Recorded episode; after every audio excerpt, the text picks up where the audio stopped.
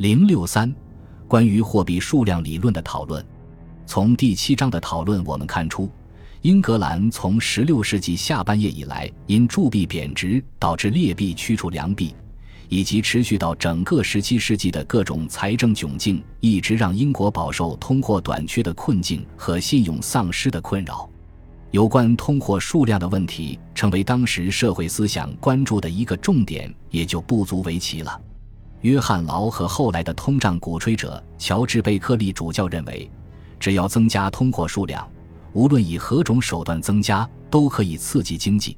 而我们第二章提到的达德利诺斯和坎蒂隆认为，通货的增加要以生产和贸易的发展为前提，任何以个人意愿增加通货的做法都只能适得其反。我们当今关于货币数量理论的讨论所追溯的起点。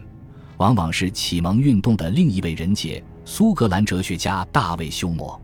休谟的货币数量论述，长时间被很多学者解读为自相矛盾的两个方面：一方面，休谟认为货币供给的单位变化对货币相对购买力没有影响，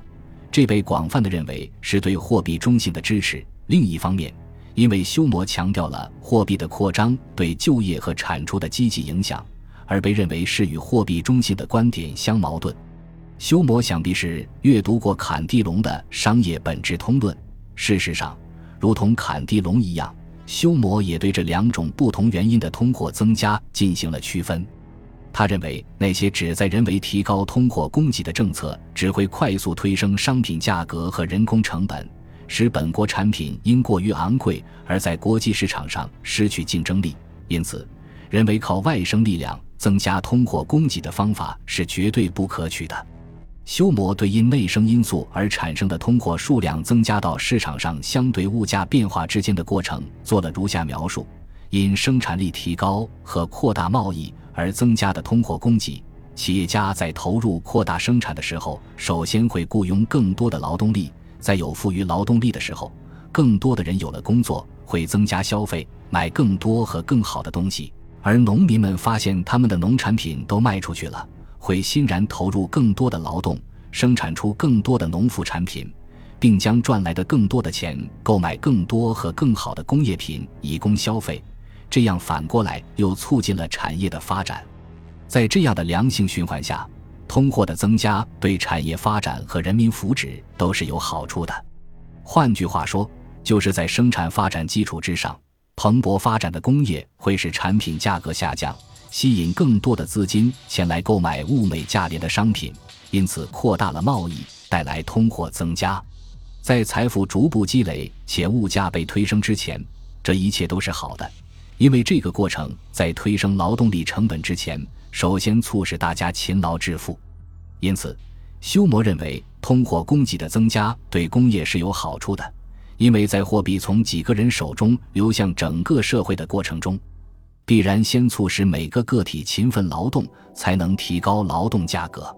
尽管黄金和白银的增加一定会造成商品价格上涨，但是这个结果不是马上发生的。钱流向全国各地，让各阶层人们都感受到价格上涨，这个过程需要时间。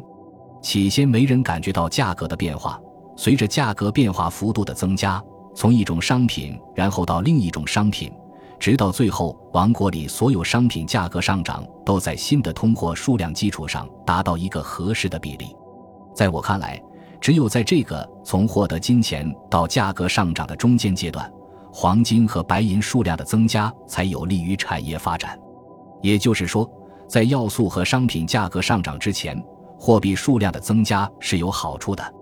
相反。如果在这个中间阶段发生的是通货流失，造成通货紧缩，社会上就业机会减少，但人们仍然要像以前一样承受较高的物价，支付同样的租金，就会给经济带来灾难性后果。因此，执政官的最优政策就是持续提升货币供给量，尽可能保持信贷扩张。通过这种方式，它可以维持国家工业的活力，并增加劳动力存量。这其中包含着真正的权利和财富。虽然这句话被很多当今的经济学家解读为休谟的货币数量观点是货币中性，且政府要保证经济体里货币的增加，但这样的结论并不合逻辑。第一，正如卡尔维纳林德指出的，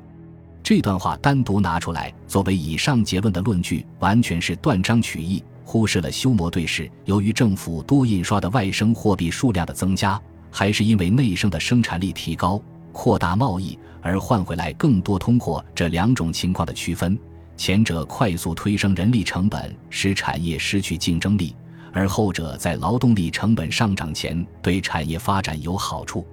第二，